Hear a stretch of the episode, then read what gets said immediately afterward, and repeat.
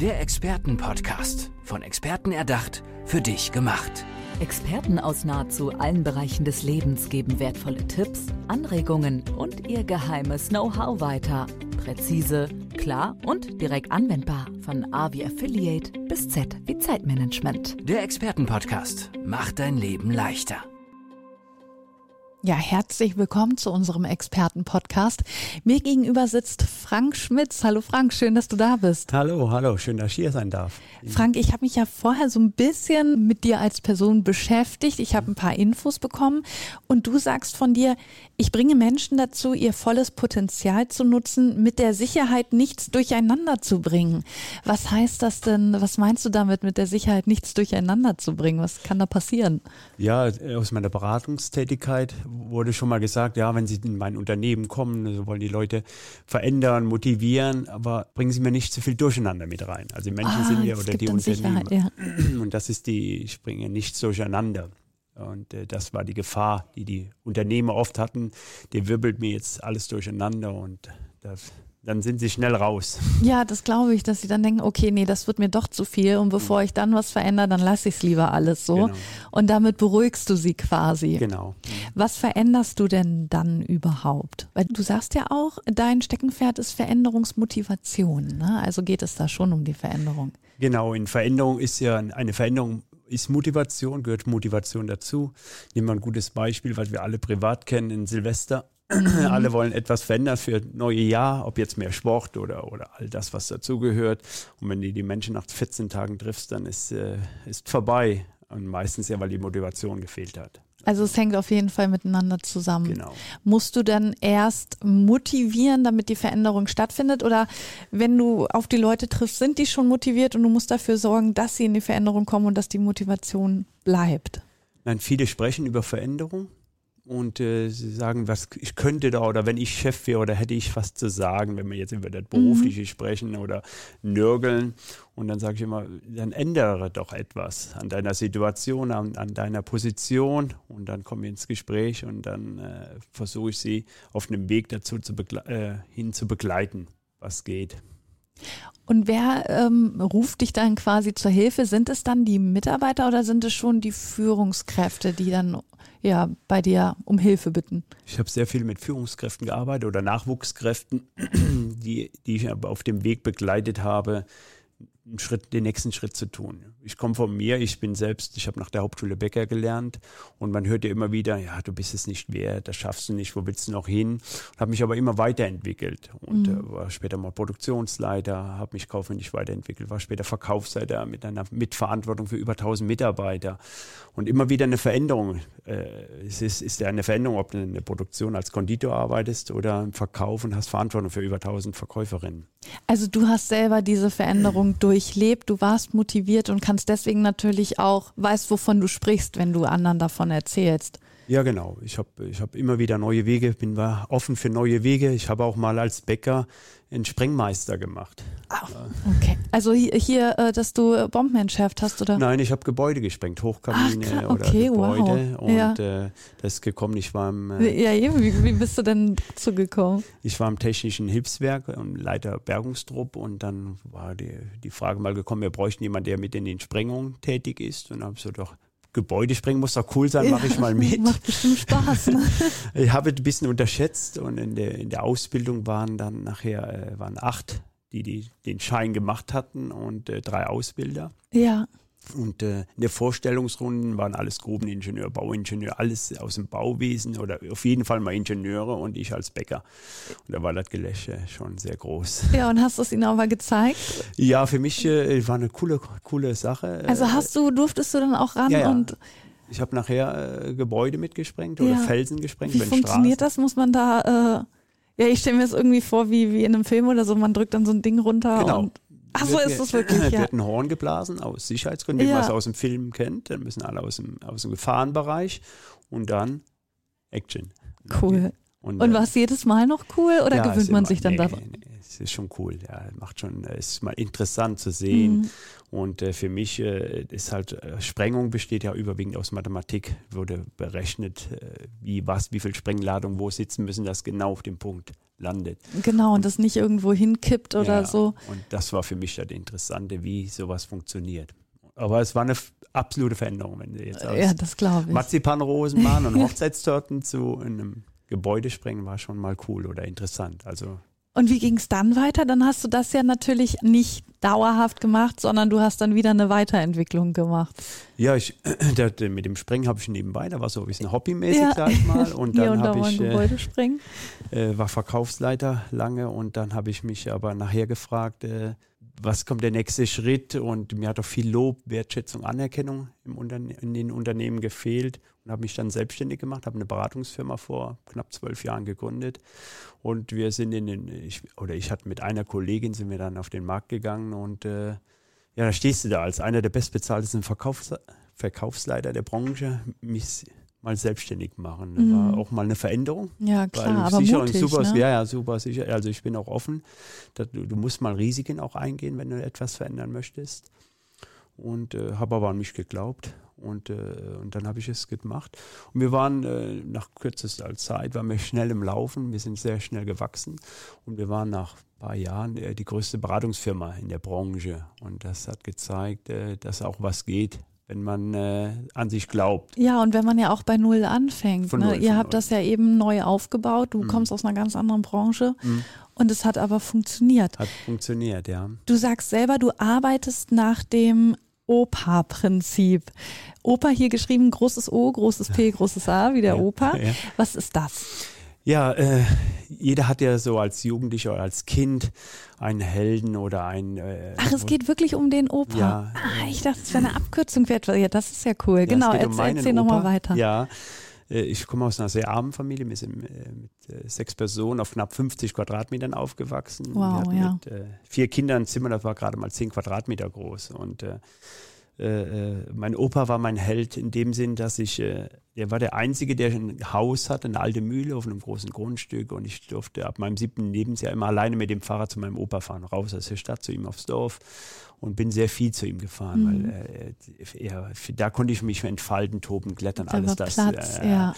Und mit neun Jahren hat mein Opa mir den alles entscheidenden Satz für mich, für mein Leben gegeben und danach habe ich gelebt. Er hatte mir mal. Äh, ja, was hat er gesagt? Der hat zu mir gesagt: Frank, willst du später weiterhin so leben wie deine Familie oder möchtest du später auch mein eigenes Haus und so viel Platz wie ich? Ja. Und, äh, dann Opa war mein Held und klar, dann habe ich gesagt: Klar, Opa, das will ich auch. Und, ja. Äh, ja, und dann hat er gesagt: äh, Frank, äh, dann bleib dran. Durchhalten ist der Schlüssel zum Erfolg. Das habe ich mir immer wieder für mich aufgerufen. Und äh, für mich selbst habe ich dann immer nach dem Operprinzip gelebt. Und, Durchhalten, äh, ja. Ja, auch wenn mal, kennen wir alle das mal, ob wir jetzt äh, Sport oder Diäten oder was auch immer, hm, es wird mal hart. Es mhm. wird mal hart, wenn du irgendwie an einem Buffet stehst oder also immer wieder über die Grenze gehen, dran zu bleiben. Konnte dein Opa dich da noch so ein bisschen begleiten? Hat er dann noch so ein bisschen was mitgekriegt von deinem Weg, den du gegangen bist? Leider nicht, leider ja, nicht. Ich war 18 und er ist dann gestorben, leider. Und äh, aber ich habe äh, immer wieder, also Opa-Prinzip bedeutet für mich springen, wenn ich mit Leuten arbeite, bring erstmal Ordnung rein. Wenn du etwas verändern willst, musst du ja mal ordnen. Mhm. Und dann kommen wir in die Planung. Da müssen wir sehen, was wollen wir überhaupt? Ja. Und dann kommen wir in die Aktion oder Action. Dann sage ich ja, jetzt gehen wir mal ran. Und so arbeite ich für mich und gebe es weiter an die Leute, mit denen ich arbeite und dann Vorträge halte. An die Unternehmen zum Beispiel und die Mitarbeiter, oder, ja, genau. Führungskräfte.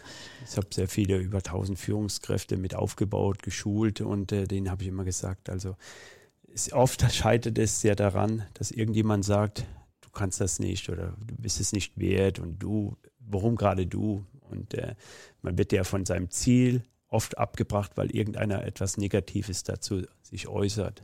Wenn du jetzt etwas vorhast äh, und du wirst noch zwei Freunde fragen und die sind nicht so motiviert, wenn die immer eine Ausrede finden, ja, komm, bin nicht rum. Ja, es ja. zieht einen dann natürlich runter. Genau. Und die, eben die Motivation, die du ja hervorbringen willst, wo mhm. du ja sagst, die braucht man für Veränderung, die schwindet dadurch natürlich genau. auch mhm. langsam. Ja.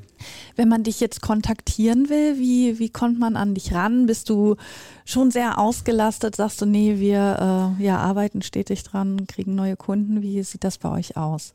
Also für mich, ich bin ja äh, auch wieder eine Veränderung. Ich bin, ich habe meine, meine Beratungsfirma, bin aber an einem anderen größten Einrichter für Bäckereien, bin ich noch als Berater oder, oder, als Prokurist beschäftigt, auch für die Betriebe zu beraten und möchte äh, oder habe aufgebaut, seit drei Jahren bin ich dran, als Speaker mhm. aufzutreten, habe bei Gedankentanken, war ich in der Business Factory aufgetreten und möchte jetzt in den Betrieben oder auf, auf Bühnen dem, das Handwerk stärken. Ja. Da, da, ist so mein großes Ziel. Also es hat dich nicht losgelassen, Handwerk gerade auch. Du hast Konditor oder Bäcker? Bäcker, beides. Beides, beides gelernt. ja, gelernt. Und, ähm, warum gerade dann das Handwerk? Also warum liegt dir das dann so am Herzen? Viele wissen gar nicht, was da für Möglichkeiten gibt. Also mein Patenkind, der hat ein Einser-Abitur gemacht, der lernt jetzt Maurer. Was danach kommt, ist ja die Frage. Mhm. Also, und der, da gibt es, viele wissen gar nicht, was in der Branche bezahlt wird im Handwerk. Und so. wie gefragt die sind, ne? Und ich könnte jeden Tag Spitzenleute vermitteln mit Gehältern, die verdienen Ärzte nicht und äh, weil wir Führungskräfte mangeln. Und wenn wir jetzt nur mal kurz über die Bäckerei sprechen, ja. jetzt sind ja keine kleinen Betriebe mehr. Und eine Filialleiterin von der Bäckerei, wo die wir als Kunden ja sagen, ach, eine blöde Verkäuferin ist ja oftmals so eine dumme Verkäuferin, weil das Image schlecht ist, Arbeitszeiten, Bezahlung schlecht. Aber dass eine Filialleiterin da 25, 30 Verkäuferinnen oder Mitarbeiter unter sich hat, mhm. das haben ja viele gar nicht auf dem Schirm. Also sie ist ja auch schon eine kleine Unternehmerin. Ja. Und äh, das ist so Wertschätzung auch, wenn man sagt. Und wie gehst du dann davor? Wie stärkst du dann die? Weil du sagst, auf der einen Seite möchtest du auf Bühnen sprechen. Kommen dann auch gerade die Leute hin, die du erreichen willst? Oder musst du dafür dann wirklich nochmal in die Unternehmen und äh, vor Ort sein? Als Ziel ist es, dass wir, wir planen so eine, eine Deutschland-Roadtour mit ja. noch äh, zwei, drei Leuten, die auch fürs Handwerk sprechen und erfolgreich sind und dass wir mal das Handwerk wieder oder fürs Handwerk Aufmerksamkeit schaffen. Und äh, ich werde äh, in den Betrieben auch, dass die Betriebe mich wieder dazu buchen und dass mhm. ich sage, hört mal, da und da musst du ansetzen. Viele suchen ja äh, Führungskräfte, Nachwuchskräfte. Aber welche Perspektiven habe ich, wenn ich ins Unternehmen komme? Warum soll ich gerade bei dir anfangen? Ja. Das ist ja heute, warum, warum willst du wechseln? Geld ist ja nur ein kurzweiliges Ergebnis. Und sprichst du dann auch mit ja, übergeordneten Organisationen wie ähm, der Handelskammer oder so, dass du da auch sagst, ihr müsst da ein bisschen mehr unterstützen und gucken, dass ihr fähige Mitarbeiter an Land zieht? Ja, das, das ist unser Ziel jetzt mit den, mit den Handwerkskammern, mit ja. den ganzen, äh, ja, genau, ganzen Handwerkskammern. die da, dazugehören, die mit ins Boot zu holen oder Aufmerksamkeit zu erregen, dass wir sagen, komm, jetzt müssen wir was fürs Handwerk tun, lasst uns doch mal mehr in die Offensive gehen. Wurde immer mal wieder gemacht, aber dann wie alles verläuft auch viel wieder im Sande. Wann geht das dann los? Wann, wann fangt ihr an? Weil du sagst, ihr seid da so in der Planung. Äh, wann kann man da mit euch rechnen? Äh, Corona hat uns ja alle ein bisschen gelähmt. Ja. Äh, ich denke, wir, wir sind in, dass wir vielleicht können wir zum Ende des Jahres hin schon starten oder Anfang nächstes Jahr äh, Räumlichkeiten haben, dass der organisatorische abgewickelt ist. Also Ziel ist es auf jeden Fall spätestens nächstes Jahr im Frühjahr äh, ranzugehen. Es gibt ja auch nur Phasen, wo du so etwas machen kannst. Im Sommer sind viele äh, Sommerferien, die Im Ferienzeit. genau, da wechselt sich einer nach dem also anderen. Du kannst ja nur im Frühjahr ab. oder im Herbst so etwas machen, dass du auch wirklich viele erreichst. Und wie erreicht man euch dann? Also wenn man sagt, man will eure Unterstützung, du hast ja gesagt, ihr seid ein Team, so ein bisschen zwei andere sind da noch mit dabei. Ja, jeder für sich. Mhm. Wir wollen nur mal zusammen auf die Bühnen gehen. Ja, also dann nach, nee, jeder hält seinen Vortrag, ja, genau. aber es ist nacheinander. Ja. Und wie, ja, wie erreicht man euch da? Dich also vor allem? mich jetzt über, die, über meine Internetseite. Ja, darfst du gerne mal nennen. Ich Hier. muss nochmal, wir haben sie um, äh, nochmal umgestellt, Ja, also f.s.speaker.de. Ah, genau, steht's, hier, ja. ich habe ja auch, ich habe hier so ein Informationsblatt wir haben jetzt- www.fs-speaker.de. Genau. Also Frank Schmitz. Ja, wenn du äh, Frank Schmitz Bäckereiberatung eingibst, äh, da komme ich ja findet her. man dich findet auch. Man, oder bei Gedankentanken. Ich bin, ja, ich glaube, wir haben viel Potenzial, viel Möglichkeiten. Stehst du denn manchmal immer noch in der Backstube oder äh, machst privat nochmal einen Kuchen oder eine Torte? Privat, privat lange nicht. Ja. Äh, dann ufert es etwas aus. Wenn ich anfange, Plätzchen zu backen, dann sind es Mengen. Ja, aber so um Weihnachten rum oder so Ja, ich freut habe, sich vielleicht dein ja, ich habe, Umfeld. ich habe äh, Seminarräume selbst und da haben wir äh, mit Freunden und Bekannten Plätzchenbacken habe ich dann organisiert Ja. und dann habe ich große Öfen da geha Ja, schön. Und dann, äh, aber dann hat auch jeder gefühlt, wenn er nach Hause fährt, 25 Kilo Plätzchen dabei. Ja, das macht mir Spaß, aber äh, äh, sonst bin ich, wenn ich in Betrieben bin, mich interessiert es und dann darf ich auch in die Betriebe mit rein, die Produktion und da mal ein bisschen Ja, also, also da wirst du auch handwerklich noch tätig, Ja, also ja, dass du dann nochmal mitmachst. Ich, ja, ja, ja. Ich war auch äh, im Ausland öfter schon gebucht. Ich war in Moskau, in, in St. Petersburg und äh, Ach, und hast da in die Bäckereien reingeguckt? Die hatten mich gebucht. In Moskau wurde ich am Roten Platz, das ist so eine kleine Messerhalle, ganz Ja. edel. Und die hatten mich gebucht für äh, Vorträge und äh, über deutsche Backkunst zu sprechen. Und dann habe ich mit denen Vorführungen gemacht. War auch Cool. Also habt ihr dann zusammen quasi ein Brot gebacken oder so? Ja, ja, so ein Forum und das war, und dann hatte ich da Vortrag gehalten mit Übersetzer, klar. Aber Ja. war mega interessant. Ich war in Moskau, glaube ich, achtmal schon gebucht. Ah, aber warum gerade da? Glaubst du, das spricht sich dann rum? Ja, oder? wir gehen ja immer in die Zentren, wo die, die großen Veranstaltungen sind von ganz Russland. Also Ja. in Moskau. Also wenn du da einmal einen Fuß in der Tür hast, spricht sich das wahrscheinlich ja, dann ja, rum und du da bist war dann. ich, da war ich dann öfter mal da. Und äh, so bin ich auch nach Wolgograd gekommen, weil die mich in Moskau kennengelernt haben. Oder St. Petersburg war ich ein paar Mal in Ja, den großen Betrieben. War mega interessant. ja glaube ich. Aber in Istanbul war ich in der größten Konditorei auch mal als Beratender. Und äh, wenn Sie sehen, was da, oder wenn du siehst, was da für Künstler sind in der Türkei, in der Konditorei, das sind, die machen ihnen die tollsten Sachen. Ist hier nicht bezahlbar, sonst wird es das hier auch geben. Mhm. Also die Personalkosten sind eine andere Welt. Toll, aber da sieht man auch, wie du rumkommst, quasi, was du selber für eine Entwicklung mitgemacht hast. Ja, Bäckerlehre gemacht und jetzt reist du durch die Welt und bist quasi immer noch deinem Genre treu geblieben. Ja, ja. ja. Aber dann auf einer ganz anderen Ebene Ja. und hast dadurch natürlich super viel Erfahrung gesammelt und Ja. äh, ja auch Wissen angereichert. Frank Schmitz war hier bei uns im Expertenpodcast. Frank, vielen, vielen Dank für diesen Einblick und ich wünsche dir alles Gute. Vielen Dank, vielen Dank. Euch auch. Mach's gut. Tschüss. Tschüss. Der Expertenpodcast. Von Experten erdacht, für dich gemacht. Wertvolle Tipps, Anregungen und ihr geheimes Know-how. Präzise, klar und direkt anwendbar. Der Expertenpodcast macht dein Leben leichter.